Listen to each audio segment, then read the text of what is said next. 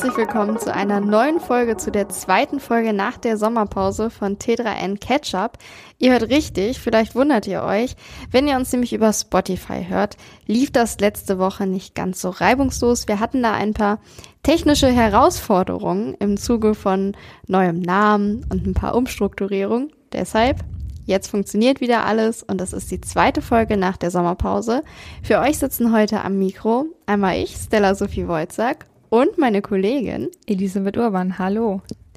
Wir freuen uns. Wir haben natürlich wieder ganz viele Themen für euch mitgebracht und ich würde sagen, damit steigen wir jetzt auch direkt ein, nämlich mit dem Fail der Woche.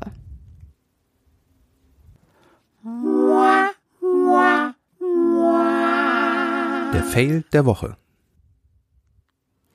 Sag mal, Elli, was hast du uns denn heute als Fail der Woche mitgebracht?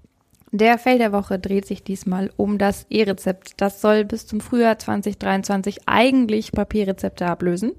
Läuft aber nicht ganz so reibungslos. Äh, seit letztem Donnerstag, also dem 8. September, wird das Ganze schrittweise in Arztpraxen eingeführt und verantwortlich für die Entwicklung von dem Ganzen ist die Gematik. Ähm, die kümmert sich um Softwareprojekte und Entwicklungsprojekte im Gesundheitswesen. Der Chaos Computer Club hat sich dieses E-Rezept jetzt mal genauer angeschaut und war nicht gerade begeistert. Ähm, die haben nämlich einiges zu monieren gehabt. Zum einen äh, sagen sie, die, äh, der Service ist nicht immer zwangsläufig verfügbar, nämlich wenn die zentralen Dienste der Telematikinfrastruktur ausfallen, dann können, kann es sein, dass äh, auch mal keine Rezepte mehr ausgestellt werden können. Ähm, so einen Ausfall gab es zum Beispiel 2020 schon mal. Und ähm, gerade Menschen, die lebensnotwendige Medikamente brauchen, sind aber natürlich darauf angewiesen, dass sie jederzeit Rezepte erhalten können im Zweifel. Und ähm, der CCC sagt, es ist unklar, ob analoge Lösungen, ähm, zum Beispiel für einen Katastrophenfall oder sowas, bereitgehalten, verpflichtend bereitgehalten werden. Außerdem, sagt der Chaos Computer Club, äh, die Verschlüsselung ist nicht so ganz sauber. Es geht immerhin um sensible medizinische Daten. Und ähm, der CCC sagt, zwischen den verschlüsselten Weiterleitungen werden die Daten bei der Gematik im Klartext verarbeitet. Ähm, das könnte eine Schwachstelle für Angriffe sein. Die Gematik sagt zwar, dass die Daten in einer vertrauenswürdigen Ausführungsumgebung, einer sogenannten VAU, verarbeitet werden. Das kann man aber laut CCC als Anwenderin nicht unbedingt überprüfen. Und die VAU ist, so der CCC, eine veraltete und mehrfach erfolgreich angegriffene Technologie mit dem Namen Intel SGX, die primär für Kopierschutz eingesetzt wird. Damit sind sie also auch nicht sonderlich zufrieden. Der CCC schreibt, damit sitzt sie zu 51 Prozent dem Staat gehörende Gematik auf einem riesigen Berg Daten und alles, was diese Daten schützt, ist das Prinzip Hoffnung und veraltete Intel-Technologie. Sie monieren dann außerdem noch, dass der Zugriff aufs Rezept außerdem nicht ausreichend gesichert ist. Ähm, also auch da gibt es Schwierigkeiten. Ähm, wer sich das mal genauer durchlesen möchte, es gibt eine ausführliche Stellungnahme vom CCC dazu.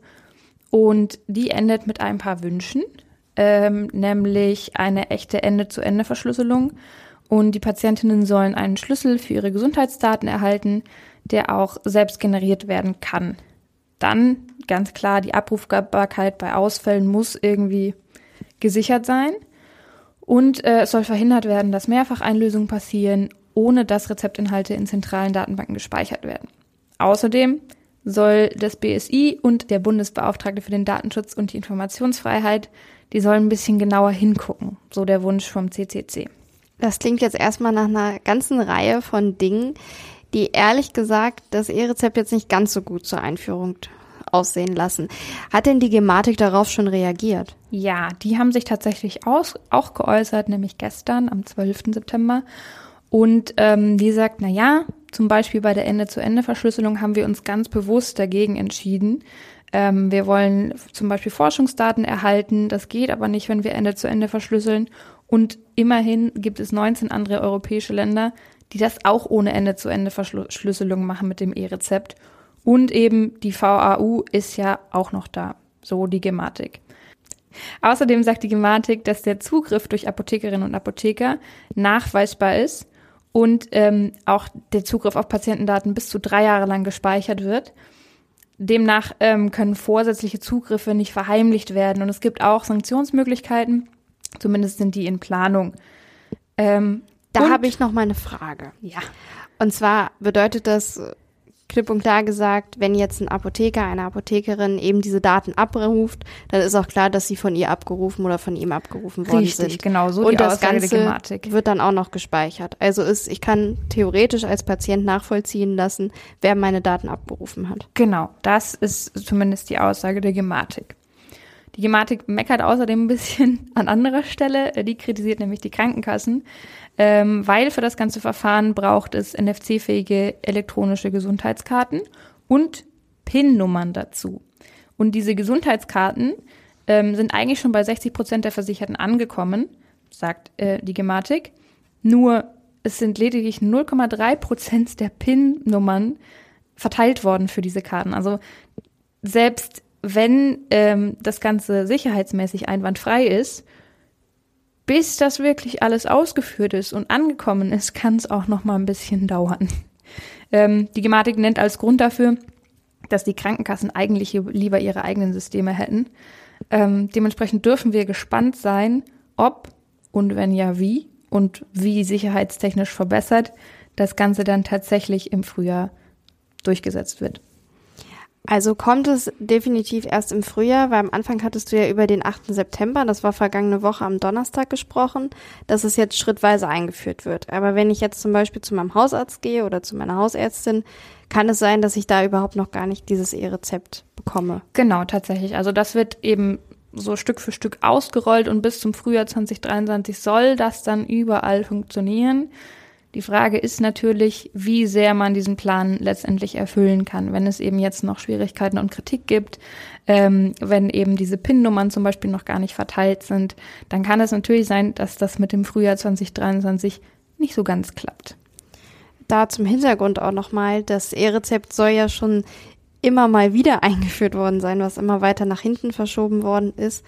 Deswegen mal abwarten, ob es dann Anfang des Jahres wirklich bundesweit verfügbar ist. Ja, und ähm, in diesem Sinne, dieses Hickhack und hin und her ist mein Fell der Woche. Da würde ich sagen, nach dem Fail der Woche wenden wir uns jetzt erstmal dem Deep Dive der Woche zu. Und da kann ich schon mal sagen, es wird ein bisschen fantasielastig.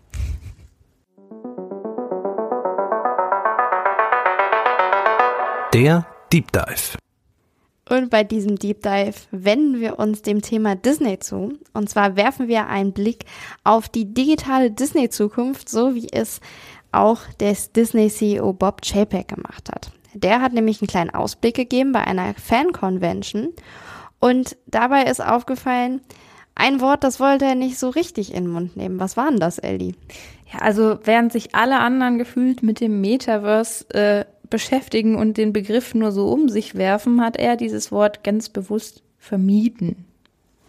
Allerdings muss man sagen, beim digitalen Blick auf die Disney-Zukunft kommen sie daran nicht so richtig vorbei. Aber dazu werden wir später nochmal kommen. Blicken wir erstmal auf die Technologien, die für Disney in den nächsten Jahren eine Rolle spielen sollen. Dazu zählt zum Beispiel Augmented und Virtual Reality. Und vergangene Woche, am 8. September, da hat Disney auch schon seinen ersten Augmented Reality Kurzfilm vorgestellt. Was da passiert ist, bei diesem achtminütigen Film fließt an einer Stelle quasi ein Wasserfall ins Zimmer. Mal kurz zum Film, der heißt Remember.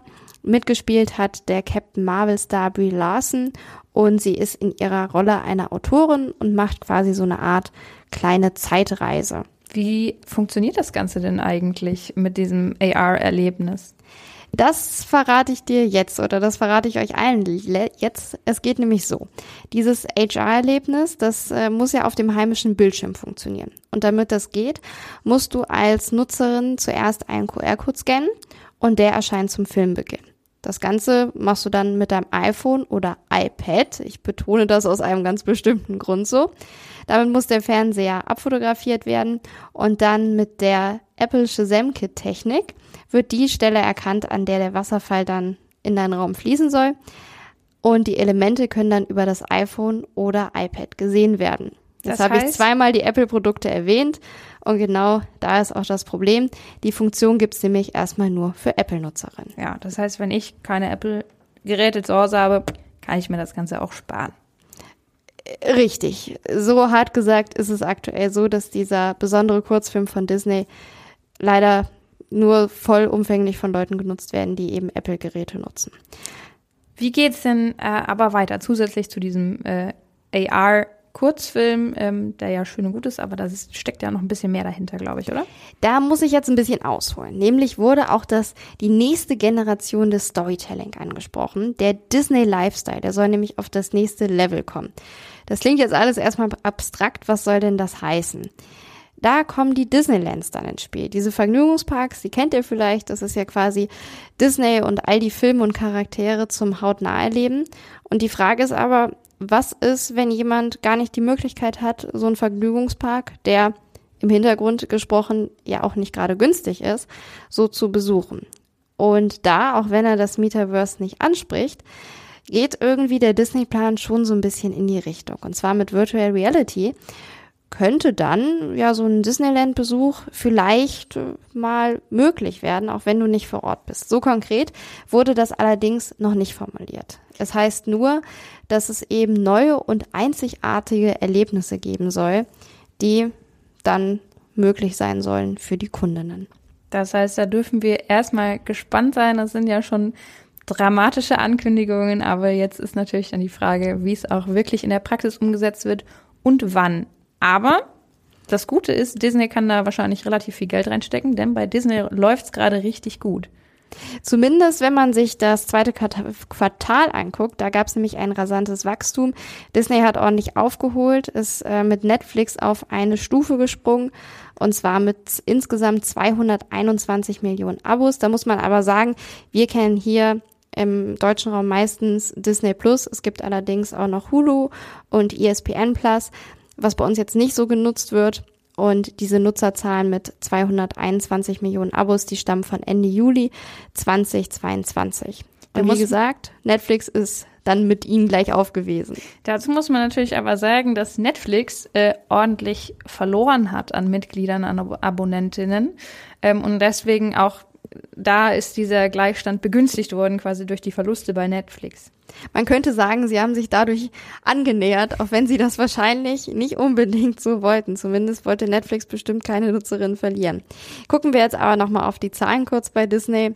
Der Umsatz, der wuchs nämlich im Jahresvergleich um 26 Prozent auf 21,5 Milliarden Dollar und der Gewinn, der stieg um 53 Prozent auf 1,4 Milliarden Dollar. Da muss man aber sagen, das ist jetzt nicht nur auf das Streaming-Angebot gerechnet, sondern das ist wirklich komplett der Umsatz, beispielsweise auch mit Film und auch mit den Freizeitparks, die wir ja angesprochen hatten, mit den Disneylands. Und ganz viel Merchandise-Artikel und sowas.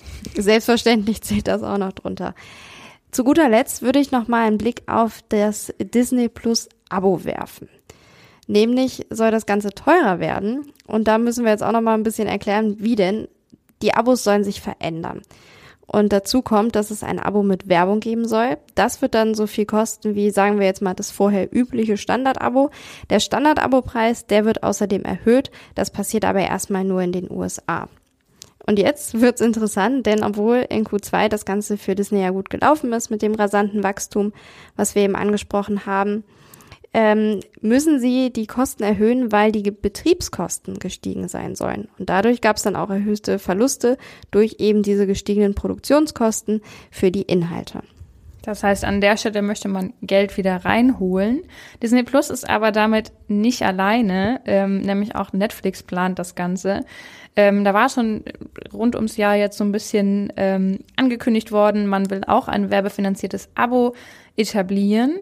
Und äh, eigentlich sollte das erst nächstes Jahr starten, aber mittlerweile ist klar, das soll schon im November kommen und tatsächlich auch in Deutschland, während bei Disney erstmal in den USA gestartet wird, ähm, geht bei Netflix auch schon in Europa los. Äh, wie das Ganze genauer aussieht, darüber ähm, halten wir euch natürlich auf dem Laufenden.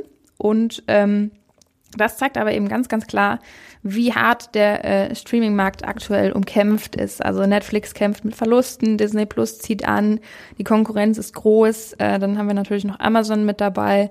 Ähm, und so gern wir auch alle streamen, da läuft im Hintergrund gerade ein ganz, ganz harter Kampf ab.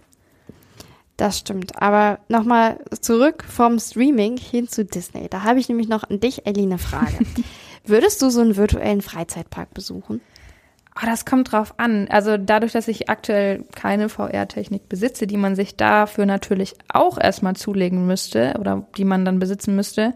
Ähm, das Ganze ist natürlich auch noch nicht so wirklich günstig derzeit. Ähm, aber grundsätzlich, wenn das Ganze erschwinglich ist und ich eh zum Beispiel eine VR-Brille irgendwann zu Hause habe, würde ich mir das schon mal angucken. Weil, wie du schon gesagt hast, so ein Ausflug in so ein Disneyland, da legst du auch ordentlich Geld hin. Und wenn ich das Ganze auch von meinem Wohnzimmer aus machen kann oder zum Beispiel dann äh, an einem regnerischen Tag mit meinen Kids irgendwie einen spannenden virtuellen Ausflug machen kann, ähm, dann würde ich mir das schon mal überlegen. Aber wie gesagt, die Hürden bis dahin sind aktuell ja auch noch da. Es ist ja auch erstmal nur eine Vermutung, ob ähm, das Ganze dann wirklich so umgesetzt wird. Wie gesagt, das, was gesagt wurde, ist ja alles sehr vage und kann natürlich vieles sein. Allerdings kann ich mir wirklich schwer vorstellen, dass Disney auch Interesse daran hätte, so einen Besuch im Disneyland so zugänglich zu machen. Nicht, weil sie es nicht wollen, aber ähm, das, oder doch, an irgendeiner Stelle schon, weil du sollst ja trotzdem noch in Dis Disneyland gehen. Also ich glaube, da liegt dann wirklich eher das Ganze auf einzigartigen Erlebnissen, dass du dir wahrscheinlich einzelne Szenen, vielleicht einzelne Abschnitte auch des Parkes ähm, ins eigene Wohnzimmer holst oder auch Erweiterung, dass du das Ganze eben wirklich ergänzt und nicht das eine siehst als Ersatz für das andere, sondern dass du dadurch was ganzheitliches schaffst. Das könnte ich mir, glaube ich, noch eher vorstellen. Einerseits das und andererseits ist natürlich auch, da wird wahrscheinlich der Aspekt sein, dass Disney auch an diesem AR-Angebot ähm, und an diesem VR-Angebot gut mitverdienen wird. Das heißt, so ganz günstig wird das wahrscheinlich auch nicht werden. Ähm, aber da dürfen wir gespannt bleiben. Würdest du das denn nutzen? Also es, es kommt drauf an. Tatsächlich, äh, es mag jetzt ein bisschen oldschool, oldschool klingen, aber ich finde es immer dann schöner, auch wirklich vor Ort hinzugehen. Ich war persönlich auch noch nie im Disneyland und würde das sehr gerne mal machen. Ähm, und von daher, ich weiß nicht. Also ich glaube, ich kann mir zum jetzigen Zeitpunkt nicht vorstellen, dass so ein Disneyland-Besuch in mein Wohnzimmer kommt. Vielleicht ist das gerade so ein bisschen die Hemmschwelle und auch wie du angesprochen hast mit der Technik, die ich jetzt auch nicht in meinem eigenen Wohnzimmer habe rumfliegen. Ähm, dementsprechend für mich aktuell wäre es noch nicht so ganz attraktiv. Allerdings mit der Einschränkung, wenn es wirklich so wäre, dass es eine Erweiterung wäre, dass du zum Beispiel da gewesen bist und dann ähm, was erlebt hast, was äh, ganz, ganz toll war und du dir das nochmal irgendwie zu Hause in einer anderen Variante anschauen kannst oder dass es vielleicht eine neue Attraktion gibt und du, weiß ich nicht, virtuell Achterbahn fahren kannst. Ich fahre unfassbar gern Achterbahn. Also wenn sowas möglich ist, ähm, würde ich das bestimmt mal, also ich würde es ausprobieren, aber es wäre jetzt nichts unbedingt, wo ich sagen würde, das ist jetzt für mich privat ähm, das Must-Have. Ja, also ich würde sagen, wenn es denn mal Angebote gibt, dann testen wir die im Zweifel gerne aus. Ähm, das sowieso. Bis dahin gucken wir mal, ähm, was so bei den anderen Metaverse-Playern noch abgeht. Ähm, ja, und ich würde sagen, damit schließen wir unseren Deep Dive der Woche.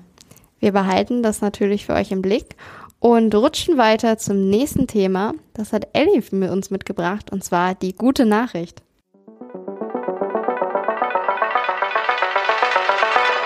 Die gute Nachricht. Die gute Nachricht beschäftigt sich diesmal nicht mit Häusern. Wer die letzte Folge aufmerksam gehört hat, weiß warum. Äh, wir entlassen euch in den Rest der Woche mit einer guten Nachricht aus dem Energiesektor. Der ist natürlich jetzt viel diskutiert und auch ganz, ganz kritisch ähm, aktuell zu betrachten. Aber unsere Nachricht bezieht sich auf Solarenergie. Zwischen Mai und August 2022 wurde in der EU nämlich so viel Solarstrom erzeugt wie noch nie zuvor. Das zeigt eine Untersuchung der Denkfabrik Ember Climate. Insgesamt wurden 99,4 Terawattstunden Solarstrom erzeugt. Das sind 28 Prozent mehr als im Vorjahr. Man muss ähm, auch dazu sagen, dass Solarstrom noch nicht so viel gesamt an der Stromproduktion ausmacht, nämlich rund 12 Prozent. Aber es sind dieses Jahr immerhin drei Prozent mehr als im Vorjahr gewesen. Das heißt, es gibt noch viel zu tun.